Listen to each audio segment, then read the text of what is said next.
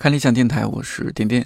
在看理想目前为止上线的六十多档节目当中，有一档让我至今望而生畏，上线大半年仍难识它如初恋。首先，它是讲哲学的节目，名叫《用得上的哲学》。我想了想，可能《用得上的哲学人名》这样一档节目更适合我。另外，这档节目的副标题是一个杠精的自我修养。虽然大学参加过辩论队，但我自认不是这块材料。辩论的时候，主要负责总结陈词，打了一场比赛就退出了。还有这档节目第一个板块的几个分级标题，本来深深的吸引了我，比如这个排中率，男一男二别吵，女主爱的是女二，还有类比论证，安陵容扎小人有用没用？哦对，还有这个滑坡论证，打雷不一定下雨。当我怀着既抗拒又好奇的心情开始听整档节目之后，我发现我都没有活过第五集，因为实在是太烧脑了。这档节目有一个别称是“杠精哲学孵化营”，营长徐英锦，复旦大学哲学学院教授，是一位分析哲学、心灵哲学、人工智能哲学和欧陆哲学比较研究学者。前段时间看理想周年庆，徐老师特地从上海赶来北京，和詹青云、庞颖进行了一场对谈。对谈的主题是“我没有杀人，我只负责按钮”。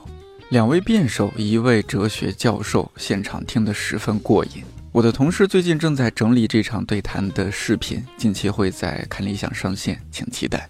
话说回来，也就趁着那一次徐英锦老师来北京，我和徐老师录制了这期电台，聊了聊徐英锦是如何成为徐英锦的，以及徐老师对现在哲学研究的思考。我们现在周围的朋友经常感慨说，觉得为什么现在的时间过得特别快？就相比于小时候那种感受，觉得好像，哎，挺漫长的呀。怎么现在一不小心就啊起个床工作一下吃个饭，然后就出来就是天黑了。对对，就这样。就是我们今天来找您酒店录音也是，是白天在公司忙忙叨叨忙完了，然后你编辑喊我说，哎，我们该去录音了。对我一瞅，哎，天黑了。你可以倒倒推到极限的状态。你在唐朝，你看那个《长安十二时辰》里面，那个张小敬在十二时辰里做了多少事情，太恐怖了吧？我们这个至少要做一周也不一定做得完吧？是，这 很奇怪吧？啊，这当然是小说了，里面编的也不一定是事实。但我们的确是有这种体会，我们对于这个时间的感受。呃，肯定是小时候过去不一样。哎，我们就觉得小时候一天能做很多很多事。对啊，那今天啪啪啪啪就这样了。但实际上，我个人认为，如果我们真的要从计量的角度来讨论，我们现在一天能做多少事，肯定是超过小时候的。你想想看，咱们有高铁，有飞机，对吧？很短的时间内就能够从一个城市跑到那么远的城市，而且微信是个好东西啊。呃，你因为你在高铁上啊，不不方便打开电脑，打开微信就可以啊联络很多信息啊，传个 PDF 啊，打开来看看都能干啊。呃，这个工作效率可以说是非常非常的高。但是我们为什么还是觉得时间变得快呢？嗯，实际上是两个字，不是根据你做的事情客观上是多少，而是根据无聊不无聊。现在有可能我们的日子变得无聊了，无聊的日子它不能够让你感受到事件和事件之间的差异。我就随便举一个例子，时间的感受实质是什么？你一定要在很短的时间内，你感受到很多变化，你就觉得这个时间非常的丰富，对对对，对吧？我现在让你听一段催眠曲，就半个小时，过了一段时间，我问你听到了什么，说就就这个老调子，我听得都耳朵出茧子了。如果我你看一个非常好的一个律政片啊，或者是一个探案片啊，哎，很短的一个时间里面，你就会获得很多信息，比如好的电影的片花。一般也就一两分钟吧，这一两分钟的信息量爆棚啊！有时候你被一个片花吸引了，你得到的精神愉悦，给你的那一种神经系统带来的那一种长时间的震荡，要远远超过看一个半小时的很烂的东西。也就是说，我们的现代社会有可能变得 boring 了，这一点是很奇怪的。因为很多人就觉得我们现在社会有抖音啊，有快手啊，什么都有了，是不是应该变得更加的丰富了呢？我们小时候是不是应该变得更加的贫乏呢？不，故故事就是相反的。你想想看啊，我们小时候能够看到的外国电影数量是很少的。对。现在外国电影很多，但是正因为少，而且引进的还很有质量，对吧？我们在很大程度上，外国电影的台词会反复咀嚼，它一句台词能够产生一个非常持久的效应，像那个。追捕里面那个杜秋嘛，什么唐塔也跳下去了，什么也跳，你也跳下，这句话就变成我们全国人民都喜欢的口头禅，对吧？对对对，那个高高仓呃高仓健对吧？这里面呃，这时候就使得我们有时间去认真的咀嚼这些作品里面背后的一个深意吧。比如你看我小时候的爱情启蒙电影是看什么呢？呃，是看呃有这么几部啊，就是那个英国电影《远大全程》，狄更斯改编的，对吧？呃，另外一个呢是那个呃西西公主啊，好，因为这特别好玩，我觉得弗兰西斯和西西谈恋爱特别好玩啊。呃，另外一个呢就是一个俄罗斯的一个电影啊，就是办公室的故事。这个电影对中国影响很大，以后成了编辑部的故事，就葛优那个片子的真正原版了。就实际上，葛优和呃他们冯小刚是受俄罗斯的那个俄式的侃爷的刺激，然后搞出了个京式的侃爷。哦，是这么回事啊？是有这么一个有这么一个故事的嗯。呃，所以看这些这些东西呢，因为它的台词都很精美啊。现在看看它的台词都很精，虽然它制作有点粗劣，从灯光效的角度，它台词很精美，是的，所以它的文学价值就相当相当的高。对啊，所以呢，你就会觉得这个人生实际上是很丰富的。你现在看看现在的影视作品，表面上声光电做的特别好，嗯，但它的故事内核就不行。你想想，就这不是中国的问题啊，美国也有这问题，好莱坞也也也这问题嘛。是，你看《狮子王》现在弄了个 3D 版本。然后和以前的这个二维的动画版本，你瞧瞧瞧，在声光电上做的是很好了。对，故事内核上不是一样吗？嗯，没什么太没什么本质区别。对的，对的，对，嗯，可能都不如当初，比如说《十二怒汉》那么一个简单的场景，但是它里面的那种跌宕起伏什么。所以你就会觉得这种肤浅的丰富性是难以掩盖它实质的贫乏性的。正是因为它实质上很贫乏，所以你就会觉得现代的生活它很 boring。对，也就是一天天过去了，不像每一天它都有一种激荡。比如我举个例子，我在读中学的时候，呃，当时央视是每周一个晚上都会播送二十世纪福克公司的一部电影，呃，就是这因为当时播送外国电影很少，对啊，很少的，所以当时如果要播送一部呢，所以我每天都要天人交战嘛，因为一般来说那个周日是为了写周一的作业那个时间。我到底是看写作业呢，还是看电影的？那这个电影的机会又非常少，嗯啊，当然有有时候实在是太爱看电影了，就周一早点到那里抄作业，也也干过这事儿。现在看来还是应该多抄点作业，因为看电影好像比 抄作业更有意思。对啊，你就会发现呢，看完电影以后，大家就会去聊啊，周一的时候大家就会聊。昨天那些电影里面的细节，然后去讨论其中的一个细节是什么。我就是看完《埃及艳后》的时候，就和同学们一直在讨论一个问题：克里奥佩特拉和坎萨明明在吵架，两个人怎么吵着吵着突然抱在一起接吻了呢？和男同学聊，也和女同学聊，当时无法理解啊，无法理解对吧？啊，呃，现在能够理解的多一点，就是说这能够提高你对于这样一些人和人之间交往关系的深层含义的一个领悟。你看现在小朋友不太会聊这种事吧？不太会，真不太会。就是现在看的那些动画片，当然网络上也有很多批评，说什么，比如说什么光头强啊这那的，可能会觉得少了一些深度，小像我们小时候看的那些东西。对啊，包括您小时候。我们讨论的是克里奥佩特拉和坎萨之间的感情进展，对吧？现在。讨论的都是些什么呀？就是，所以，所以，哎，这好像你也解决了我本来想问您的第二个问题，就是为什么觉得现在我们的娱乐的这种方式又有了电脑，又有手机，有 Pad，但是好像人变得觉得更加无聊了。对，因为因为实际上我们的所有的现在的主流的这个音频和视频节目啊，它是要接受给你一种非常肤浅的愉悦快感。这这种愉悦快感就类似于，我就觉得我们以前像希腊人，现在像罗马人，这怎么说呢？你像希腊人，他们要去啊，要去享受自己的精神愉悦啊，嗯，那干什么呢？他有悲剧，欧里比得斯啊，什么什么，他都有一个很深刻的悲剧。有些悲剧呢，到现在看都是伟大的一个剧作品。嗯，你看看罗马人干什么？看决斗士。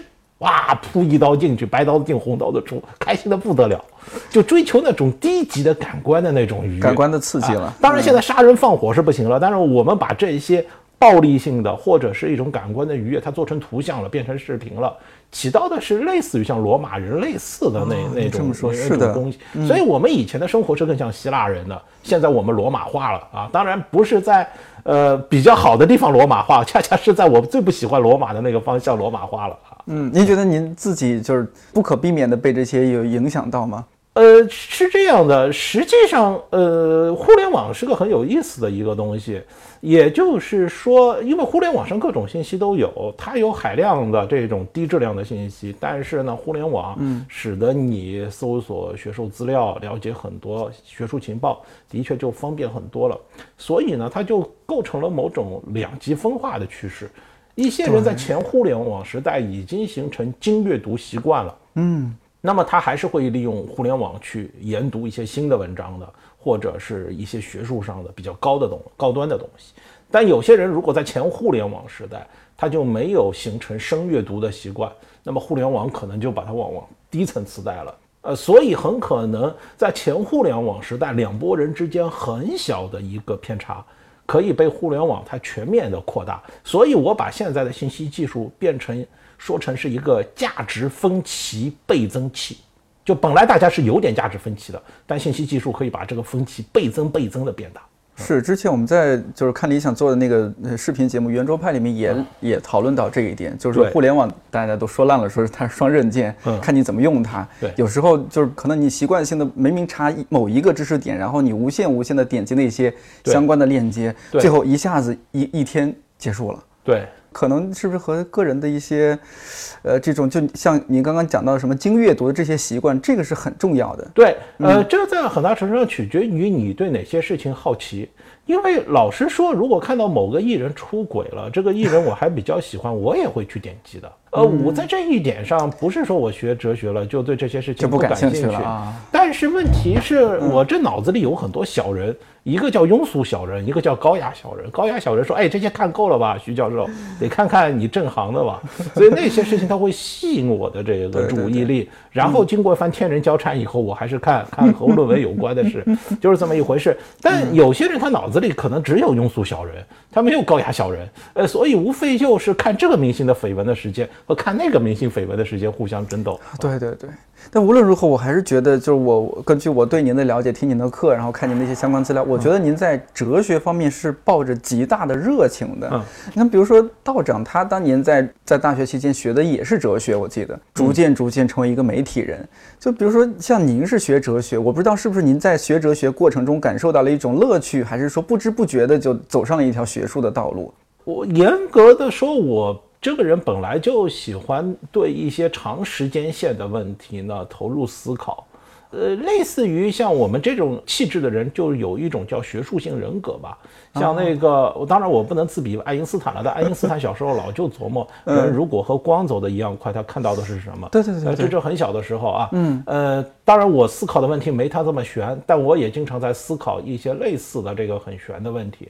就考虑这些问题本身，并不是有人强迫你，呃，甚至并不是呢你看了某些书受到某些书的影响，而是你天然就往会往这方向想。所以呢，如果你看到有人在书里面也表达了类似的思想，你就会觉得，哎呀，原来世界上想这些问题的不是孤独的只有我一个呀，我还是能找到组织的呀，然后就会往这个方向来进行阅读。所以它是一种内心的一种原始的诉求啊。啊，这是您从中小学那个时候就是这样的状态了吗？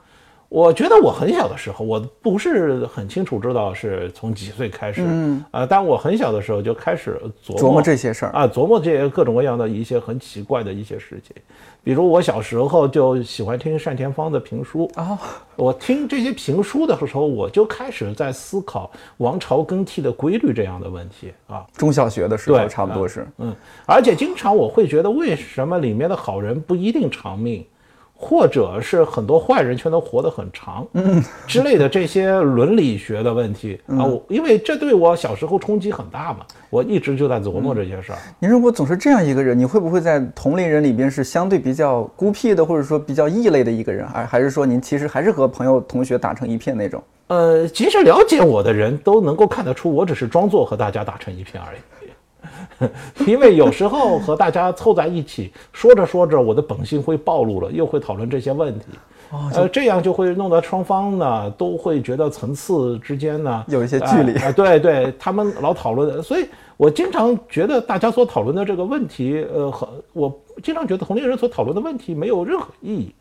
呃，没有任何意义，就是指没有任何营养。比如又去追某一个明星了啊，嗯，呃，我觉得你看看某个明星呢，就是唱歌跳舞也就罢了啊，嗯，呃，学他唱歌也没什么不不好。就问题是为什么要如此痴迷，花那么多时间，对吧？我宁可花这点时间来思考。我很小的时候就在思考，为什么斯巴达克斯起义失败了？如果我是斯巴达克斯，我该怎么办？我老思考这些问题，然后就会盯着意大利的古地图发呆。您这么说让我想起来，我，哎呀，我觉得可能就是有些人天生就是干这个的。我想起我大学刚刚毕业的时候，有一次，因为我在成都读的读的大学，然后那那边呃我是交大，然后就那边也还有一些其他，比如说像川大的朋友。有一次我们在一起吃饭，然后介绍一些新的朋友。说其中一个陌生朋友说啊，这这位是那你是川大学什么？他说川大学哲学的。我说啊，那最近忙什么呢？我最近在思考一些问题。我当时因为我们不是这个专业的，嗯，我就觉得说，我正常问你说你最近在 忙些什么？你为什么说你最近思考一些问题？就是那个时候年轻孩子嘛，觉得这哥们儿太装了，嗯。但是不是整个就是学哲学的人都有点这样的像神经质一样的状态？呃。当然也不能太神经质了，因为你至少要装的和大家一样，否则你就没有办法，没有办法那个融入社会了。嗯，但是因为不无论是哲学吧，就很多那个抽象的学科，它的学习都需要大量的时间的一个投入。有时候呢，呃，一个伟大的一个科学突破或者是学术突破之所以产生，有可能就是你痴迷了想了很长一段时间以后的一个产物。像康德的《纯粹理性批判》，表面说几个月就弄好了，几个月怎么能弄好这么深的书？他前面想了十几年了，几个月是把他积累了十几年的草稿再重新整理一下，然后再删删减减，这才弄得出来，否则怎么可能？嗯，那所以说您比如说去复旦读哲学，或者说去某所大学读哲学，这是您有点我们说个不恰当的叫蓄谋已久吗？呃，并不是蓄谋已久，因为我在中学的时候，正好复旦大学他要搞一个文科基地班，文科基地班就是文史哲呃通才的一个教育嘛，都是面向基础学科的。嗯，呃，我当时就觉得我肯定是要往这条路上走了，所以而且又可以逃掉高考嘛，然后我去考了，也就考进了。那么考进了以后，我本来不是想读哲学的，我是想读历史学的。哦，因为我本来是对历史比较感兴趣，听评书听多了啊。为什么好人没好下场？对，其实这个问题是个哲学问题啊，是不是个历史学问题啊？当然，史学家也可以思考这些问题。嗯啊，然后呢，是随着时间的推移呢，哎，慢慢觉得也许学哲学更适合我，因为学史学和学哲学之间。有一个区别，就是虽然也是做学问吧，学史学的特点是你必须要盯着某一块历史。比如说，你是一个一个研究两宋史的人啊，嗯，如果你研究两宋史，你突然现在要去研究美国南北战争史了，估计要被人家打出来，因为这两个行当差的比较远，太远了啊。如果你是研究哲学的，嗯，如果你研究美国的杜威的实用主义思想。然后再想谈谈杜威的实用主义思想和中国某个哲学家之间的关系，倒未必人家会打你一通。就是哲学，它对于在哲学下面几个分支之间相互进行思想转换的宽容度相对来说比较高，所以我就觉得人会懵。如果我一天到晚就研究一块历史，我总有一天会懵。对。然后我想去跳会被别人打，那么我怎么样可以让自己不懵呢？然后呢，我在未来，比如五十岁、六十岁，再跳到个很怪的领域，别人也不会去怪我呢。哎，学哲学比较好。哦，就觉得他的未来他是可以，就是跳来跳去，但是又没有那么违和的一个。对，因为大的哲学家的一个特点，尤其像亚里士多斯、亚里士多德和黑格尔，他什么都讨论。就到了哲学系，和你想象中是是一样的吗？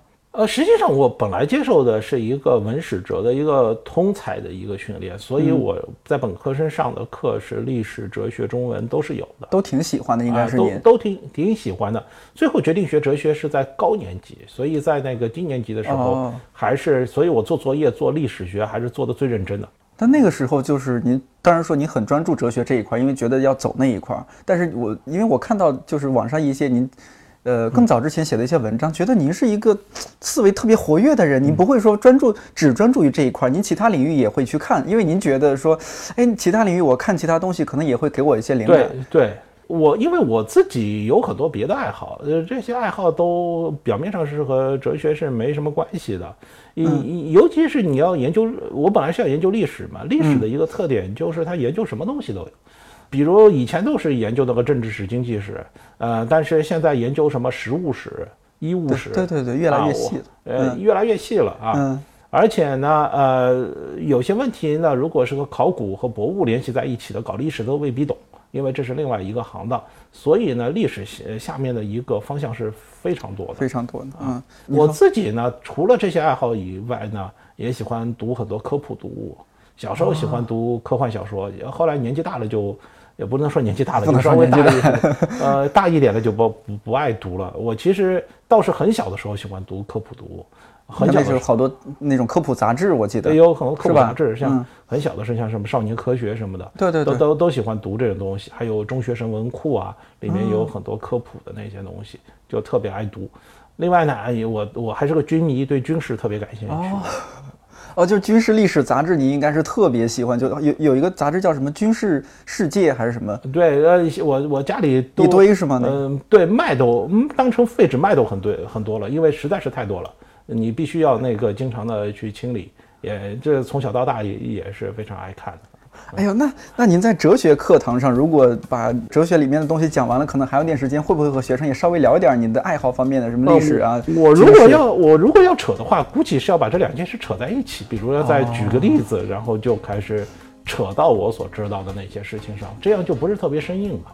很多学生会投诉我在上课在在侃大山的。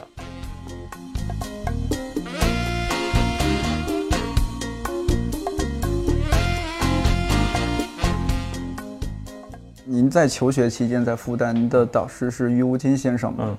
嗯，呃，于无金先生是一个非常有风格的一个老师。于先生对你有什么影响吗？治学啊，或者做人？影响比较大的，因为呃，甚至我的学术道路都都是他帮他帮我规划的。因为我现在做的是英美分析哲学嘛，当时复旦也没什么人做，那么他就鼓励我往这个方向来进行一个研究啊啊！我开始呢也不是。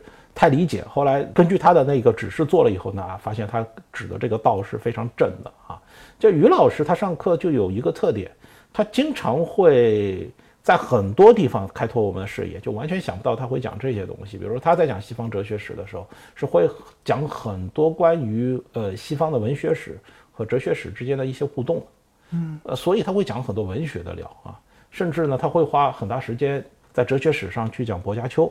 就是《十日谈》，十日谈那个啊，《十日谈》。然后我觉得这不是应该在文学史上叫吗？但是他这样一讲以后，实际上是呃大大拓宽了我对这一段思想史的前后关联的这样一个理解。实际上，于老师本人他是非常非常喜欢看文学类的作品的，呃，这是一个特点。他很多很重要的一个呃，基本上西方的重要的文学经典呢。也都读过嘛，而且读原著应该啊，是吧？对，他还批评我这个文学读的少了一点，因为我和他生前还争执，我就觉得如果我要花时间的话，我宁可去读史学的，也不读文学。我因为觉得文学那是是编的，这个史学是真的嘛。后来是他当时说不一定，后来我现在觉得他讲的可能是对的。有可能史学是编的，文学可能是真的。这要对那个真和假，它当中的一个标准到底是什么？为什么呢？因为史学它会对时间、地点、人物会有一个精密的考证，这种意义上它是真的。比如一件事情发生在什么时候啊？文学这方面会有虚构，它有会弄，但是它的真是真什么呢？真人性，它要把人性呢给勾勒出来。这个东西呢，是一个更很久的、更重要的一个信息啊。当然，有些认为时间、地点、人物搞对了更重要，这是另说啊。所以，这要这要站在你从哪个角度来判断真和假的这个标准了。呃，也非常可惜嘛，他现在已经离我们而去了。但是我我总觉得他那个做学问的这样一种很广泛的这个视野，他就跟我说，你不用去管学术流派，只要把这个问题本身呢给打通了就可以了。这对我影响是非常大的。所以，我现在呢，也不是特别喜欢给自己贴标签，自己是搞英美分析哲学的。嗯，虽然有时候填表的时候必须这么填，因为它必须你稍微要对自己要有个定位嘛。对对对。但内心呢，要知道的，实际上有什么方法你能用上就用上，那在做人方面的话，我我因为是不是从硕士到博士，于先生一直在带着您嘛？对，呃，做人的方面更多的是，呃，要求我在做人的时候，呃，要更多的要保持住这个所谓的观点性和圆融性之间的平衡。什么意思呢？观点性就是学者肯定要有自己的一个尖锐的观点的，对对。但是你那么尖锐的话呢，就像刺猬一样，别人就躲着你走。怎么样把你的观点呢说出来？这样呢，哎，引起讨论，引起讨论，大家也可以知道你是这观点。又要注意呢，在发表观点的时候呢，留给大家这个面子。他本人当然是做得很好了，我我只是抽象的知道这样做是对的，但是这方面是不是做得很好呢？我只能够自我表扬，说我可能比十年前要做得好了一点。我我刚开始就是听您节目的时候，觉得哇，这个老师有说评书的功底，很多东西都是触类旁通，你怎么什么点都可以抓来？就您知道很多很多东西，然后都可以往这哗哗哗都都用过来，为我所用。哦，这这种太厉害了，就是我觉得您是观察周围事物能力那种非常非常强。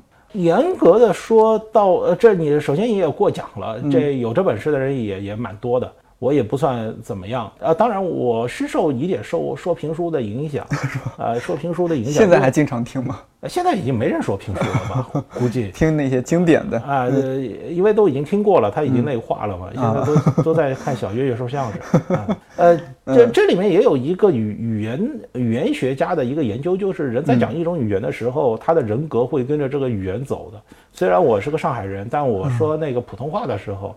我是会自动的跟着金片子走的，但我要说上海话的时候，人格就立即转转成南方人了。就是，呃，语言本身是一种人格塑造的一种方式啊。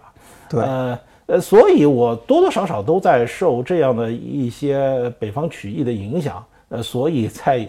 那个上课的时候就会流露出这种表演性的这个特点，嗯，呃，我自己也有自己的一个道理啊。我觉得上课本来就很累的，那又何必呢？是的，是的，让自己开心一点，让大家开心一点，也许对那个教学效果呢也好一点。没错，从纯粹的一个学术的角度上来看，你觉得有一段很晦涩的论证，听上去觉得能够容易被接受，它的背后的道理是什么？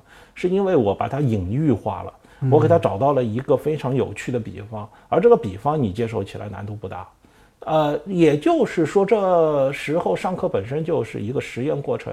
对的。如果我能够把一个论证变成一个比方的话，那么哪些比方对哪些人适用呢？这就有一个试错的过程了。呃，这个过程非常像那个相声演员，他设计一个梗。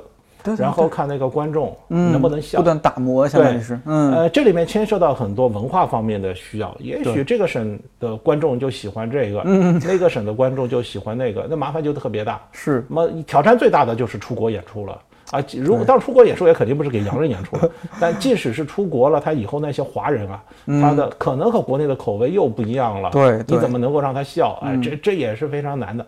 所以我上课本身也是这样。那么，因为我除了用普通话上课以外，那当然我平常要写些高端论文，还是要用英文写的，所以这里的梗就要全部换换一遍，又要琢磨怎么梗能够让老外的那个评阅人开心，啊，这这这里面就有很多很多的内心的天人交战。但是它的好处是使得我对于不同文化的人能够接受怎样的一个东西，我有一个更广泛的了解。我觉得这是一笔财富，所以我就知道一件事儿，让不同的人接受，用不同的策略，甚至也可以预报，当某某人用这样的策略对另外人说话的时候，他肯定会失败，因为我已经在他已经现在走的这条道路上，我已经失败过了。对，有点像说一把钥匙开一把锁，但是您每一把钥匙您都。配了，对，配好了。尤其是现在这样一个被称之为所谓的信息茧房的时代，就每个小圈子都有自己的话，这方面的技术可能就更加的难难学了啊，因为每个小房间的这钥匙的要求的形状都会彼此相差很大。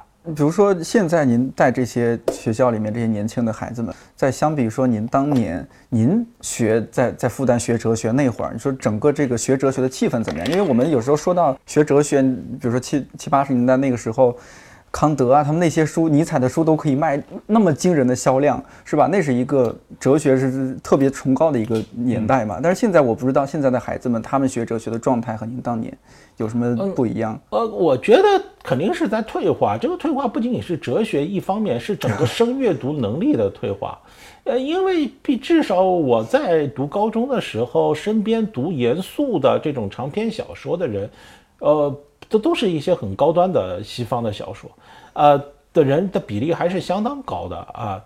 当然了，比较中等的，也就是不耐不太爱学习的，就读金庸、梁羽生。呃，但是我现在反过来讲，这帮人读了金庸、梁羽生以后，多多少少也提高了一些中国文化的传统修养。是啊，是啊。而且能几几，而且你看看班上的学渣吧，也是怎么样的人吧？我现在想想，其实是蛮好的。他能把金庸的什么《射雕》一本一口气认认真真读下来。实际上提高他的语文水平啊，对啊，阅读能力还是有帮助的。对啊，呃，但现在就是这一个档次的一个文学作品，年轻人愿意从头到尾读下来的都很少吗？就我觉得，就它比例也也都在下降。所以你现在就可以看出，现在同学的这个阅读速度和阅读能力啊。都在下降，因因为这需要长期的这个训练，就是和纸质本的这样一个长期的亲密接触的训练。比如啊，花一周的时间认真读完一部小说，这个体验对于人生是相当相当重要的。啊、你觉得这个，比如说拿手机读完这一部和拿纸质的一本书读完这一部有区别吗？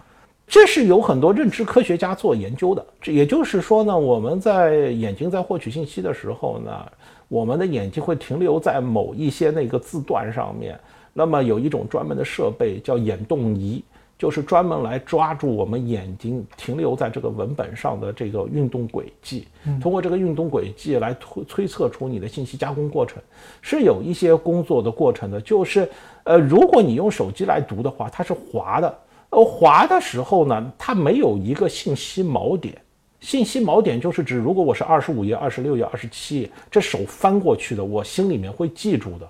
所以我还可以很容易的那个翻过来，就是如果用那个手呃用那个滑纸来做的话，可能会少一些步骤，嗯，呃，所以呢，可能就会导致那个信息的这个获取的这样的一个能力啊，或者它的一个深度啊，会遭到一定程度上的损耗，是有一些那个研究来体现这一点的，嗯，但这不是问题最严重的，最严重的是，据我的观察，好像现在大家通过这样的一种。轻阅读的方式或者电子阅读方式阅读的，大多数都不是太严肃的东西。对，这才是问题的关键。我你看到有人有人有人拿个东西，呃呃，拿个看个中文版的《安娜卡列尼娜》吗？我我没见过，我没见过，没见过，对吧？啊，我跟你说，就不用指望他了，他能看一部《安娜卡列尼娜》的电影都不错了啊。他当然也翻拍过很多遍，他能看看完都都不错了。哎，我这么说，我想起上次问徐子东老师也问了一个问题，说因为现在进大学的有零零后了吗？那些孩子，嗯，你你有觉得和他们沟通上有障碍吗？就他说的话您听不懂，你说的话他听不懂，还行，沟通的障碍还还行，但是好学性肯定比以前差了。比如我现在上课，因为我经常说笑话说梗嘛，所以我麻烦是我严肃不起来，我开始布置作业了，或者读一段英文材料，全班都要造反了。呃，我在刚做老师的时候，哪会出现这种情况？如果我要读一段英文材料的话，全班都恭恭敬敬的，认认真真记笔记啊。讲任何语法现象，大家都认认真真的。现在大家都一脸难色，我就觉得这个很恐怖啊。这个，我我这么说不知道合不合适，这是不是和所谓的我们这个社会整个被娱乐化的裹挟有关系？严肃的东西越来越少，他们把很多东西他们都。尊敬的感觉，没有那种敬畏的感觉了。对，这是一个麻烦。呃，实际上我们一直觉得外国嘻嘻哈哈的，嗯，但实际上你像在美国的小朋友的教育里面，有一些保守派家庭都不许他晚上看那个脱口秀节目的，不是说那个成人频道，脱口秀节目也不许看，就怕小朋友从小学的油腔滑调。嗯，等到你过了一段时间以后，有点是非了以后，再给你看那个脱口秀节目。对这些好像是我们对国外也有些误解，包括我我们当初还是青我还是一个青少年的时候，那个时候我们会觉得大家说啊美国是多么的开放，看中国多么保守，但后来就很多文章说，其实你中国现在反而是更开放的，美国是一个比较相对比较保守的地方。对，你要看具体什么事儿啊，因为美国的这个法律有些地方就管得特别严啊，比最好笑的事情就是十八岁以下他不能喝酒，所以我我在美国经常出去。然然后就说了，我要买瓶酒，他说你你到十八岁了吗？我说证件没带。我说你看看我的脸，你觉得我到十八岁了吗？他说。您长得太年轻了，您您确实长得太年轻了。我这显然过十八岁了，对吧？我我不是问这个，所以我就觉得这个，所以这很有意思。美国很多地方都能够出售枪支，但对出售酒精却非常的严格。对对。所以这方面的松紧的标准啊。是和别的地方是不一样的，所以一开始不适应啊！你们怎么这事情那么紧，那事情那么松啊？哎，但是咱们再说回来，就是说回就现在大学的孩子，你觉得他们会关注的东西更更多是什么？呃，更少吧，因为我现在和本科生的班级最近不是说中央要重视区块链了吗？我让他们说啥是区块链啊，没有一个人说得出来。哲学课还讨论这个？呃，当然会讨论，因因为哲学会讨论任何事物。包括区块链，区块链的一个本质是什么？因为你要知道，有一个很重要的哲学分支叫货币哲学，就是货币的本质是什么？对对。那么区块链它本身所衍生的那个电子货币，或者像那个比特币这种东西，它背后没有如果没有一个主权国家背书的话，这到底算不算货币吧？对。呃，这是个很有意思的问题，这一下子要逼得你要把货币的本质重新思考一遍了。这因此你至少要具有一个浅层的知识吧，到底什么是区块链，对吧？所以，我我现在就觉得，现在的年轻人可能他们上网，他们是不关注宏大命题的，比如这个呃区块链，嗯是怎么回事儿？其实很多人都在关心，微信圈里面很多人都在关心，但关心的都不是学生，都是已经是成家立业了，已经有工作了，创业者什么的，金金融者，就是现在年轻人不把自己看成是，呃，很多年轻人不把自己看成是未来的这个从业者的一个后备军吧。如果你把他自己看成是他们的后备军，他们关心的事，你当然也要关心了啊！所以我就很奇怪的，而且我现在觉得上课呢，也是一年比一年难上的一个道理，就是我最喜欢干的事儿就是拿电影的桥段，呃，来上上一个哲学上的一个道理。但是现在小朋友看的电影，好像我不知道他们在看什么电影，因为我已经认认真真的都是拿爱奇艺上打高分的，而且肯定是我们国家引进过的嗯电影来说事儿的。但基本上很多人都没看过，呃，所以我就觉得我最擅长的上课的一招就很难用上了，这是让我感到非常无语的。所以我一直对现在年轻人就问了：你们既不看电影，也不看书，你们平常在干嘛呢？都在看短视频啊，抖音、头条，就分散注意力的东西太多了。对，对，现在就标准已经越拉越低了。一部比较好的电影，如两个小时认认真真把它看完。这对很多人来说已经是一个很大挑战，很大很大的挑战了啊！当然，话又说回来了，可能我们下面一代的孩子是在迅速的这个两极分化啊，迅速的在两极化，就好的是好的让你惊讶，这很奇怪的，就是说人和人之间的差距已经不能从年龄上来算了。这是很奇怪的，就以前就没有。概概率学或者是统计学的话说，有两种分布方式嘛，一种分布叫中型分布，或者叫正态分布，就是大家都是往着一个中间值弄的。以前学生都是正正态正态分布，现在呢是属于那个叫幂律，就是那个幂律分布，也就是说再离奇的事情也可能会发生，你不要把这个可能性给消灭掉，鬼知道会出现什么，什么都不可预期的那种。那您现现阶段作为一个哲学研究者，你会有哪些焦虑？比如说在哲学方面的，呃，焦虑当然是多样性的了。嗯，呃，我自己一个比较大的焦虑就是我们这个哲学的主业和主方向啊，我是指全世界范围内的，还是把哲学研究的兴趣啊放在怎么让圈内的人能够承认，发很多的文章，而不是思考怎么样为人类的当下的最急迫的问题提供一个答案。这就使得你看很多学哲学的人哦，他对于脑机接口的问题他不感兴趣，对啊，对，他对于什么什么区块链的问题他不感兴趣，他所讨论的这些问题仍然是啊怎么注出亚里士多德的一句话之类的。我跟你说，亚里士多德是对他那个时代的所有当下问题都很感兴趣的。亚里士多德如果活到今天，肯定会研究研究区块链的。我相信啊，以以他的这能力，你要有他的这种精神去研究这些问题啊。这是我对于那个。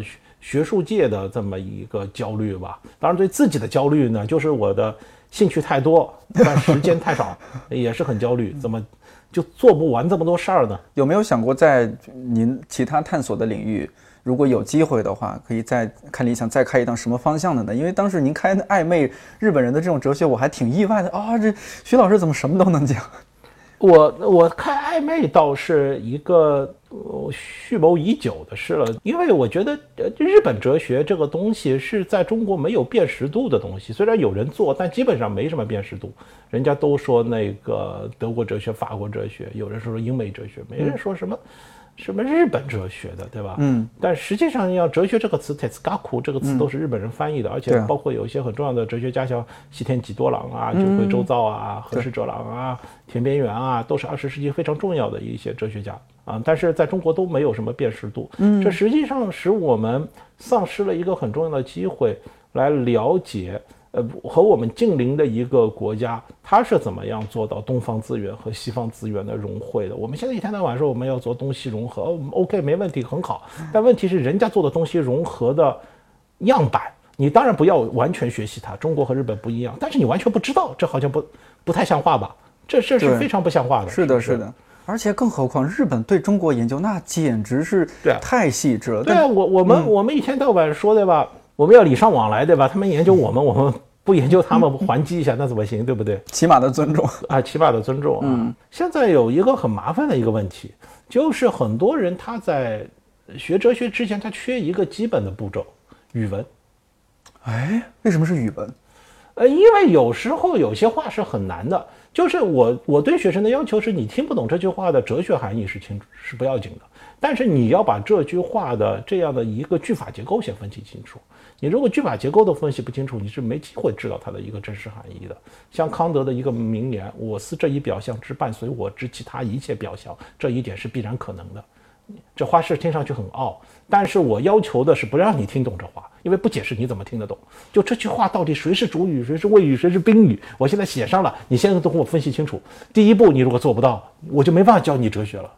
那么这这是个很很重要的一个事情，因为我现在就观察到很多同学有一个很麻烦的问题，比如我现在要招学生啊，如果我要招一个学生要学哲学，如果我能够说了算，那我肯定要选择有资质的人。那么哪些人有资质呢？我就是说学逗唱的本事。什么叫说学逗唱的本事？就我刚才说的那句话：“我思这一表象之伴随我之其他任何其他的表象，这一点是必然可能的。”你根本都不用听得懂，我说完一遍以后，你给我背出来。这为什么？你如果能够在这么短的时间里面背出来，就说明你有一个很快的把握句法的能力，而且你的记忆力是不错的。对于文科学习来说，这一点相当重要。如果你听上去觉得这句话我说的像日语一样，完全就不懂。当然，有些天才是属于跟他讲句日语，他日语没学过，他硬记音都能记得住，这种就是高级天才了，是要专门培养了。嗯，就这种人学外语的速率会比一般人快得多，他硬记都记得住。如果告诉他里面的道理，他会记得很多。所以呢，现在我们国家的整个文科的问题是被语文害了。然后由语文害了，各个分支都坏掉了。中学生现在连基本的语法训练都没有，他们都不知道这一些语法概念是什么意思。我记得我以前读高中的时候都学过的啊，所以卷腹最后呢又没有导致他的高考呢竞争变得更加的缓和，就导致了很多人把时间都浪费在做很多愚蠢的题目的重复上，然后就导致了全民族的智商下降。这是个很麻烦的事情，所以我举个最后我就说，一个将来中国能够有点出息的人，如果不是在自己的这种生搬硬造的这个教育的这个体系以外，多看点课外书的话，肯定是不行，而且千万不要去。读那些强制性的填鸭式的这种外面的辅导班，这是另外一种应试教育。它好的方式是什么呢？哎，多听听我们这种啊看理想上面的节目，这种节目是一种非强制性的，对吧？我们也不会考试，对吧？对对，一个个听，但是我们讲的那个东西呢，是真正的拓宽大家视野。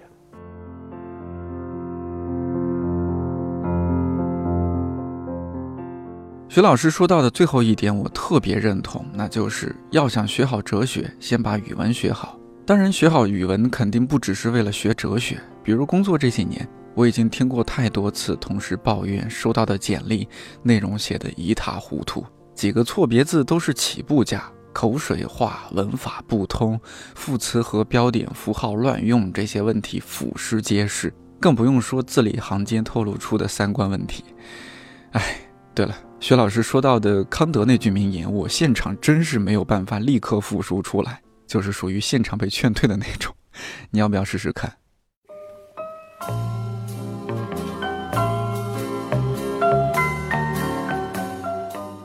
用得上的哲学这档一共一百期的节目在十一月初已经全部完结了。在结语当中徐云锦老师也说不得不承认哲学学习多多少少是有点烧脑的。能够坚持到第一百期的，个个都是英雄好汉。同时，他也说，如果真的觉得难懂，就多听一两遍。如果你反复的听，对哲学问题的理解能力是能够有所提高的。虽然这期节目开头我说没活过第五集，但 后来还是连滚带爬的把第一个板块逻辑论证的部分，一共二十多集听完了。大老师之前和我说过，不能老做容易的事儿。放在学习和看书上，大概也是同样的道理。未知背后隐藏的，可能是个更加自由开阔的新世界。感谢许云锦老师，在此也与君共勉。看理想电台，我是颠颠，祝你早安、午安、晚安，我们下期再见。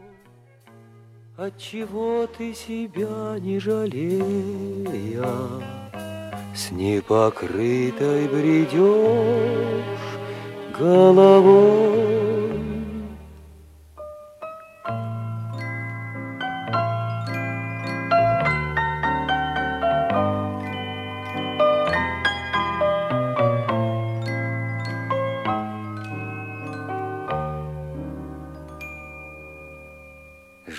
Растений теперь затаилась В этих странных обрубках ветвей. Ну а что же с тобой приключилось? Что с душой приключилось твоей? Как посмел ты красавицу эту, Драгоценную душу твою отпустить, отпустить, отпустить, чтоб скиталась по свету, чтоб погибла в далеком.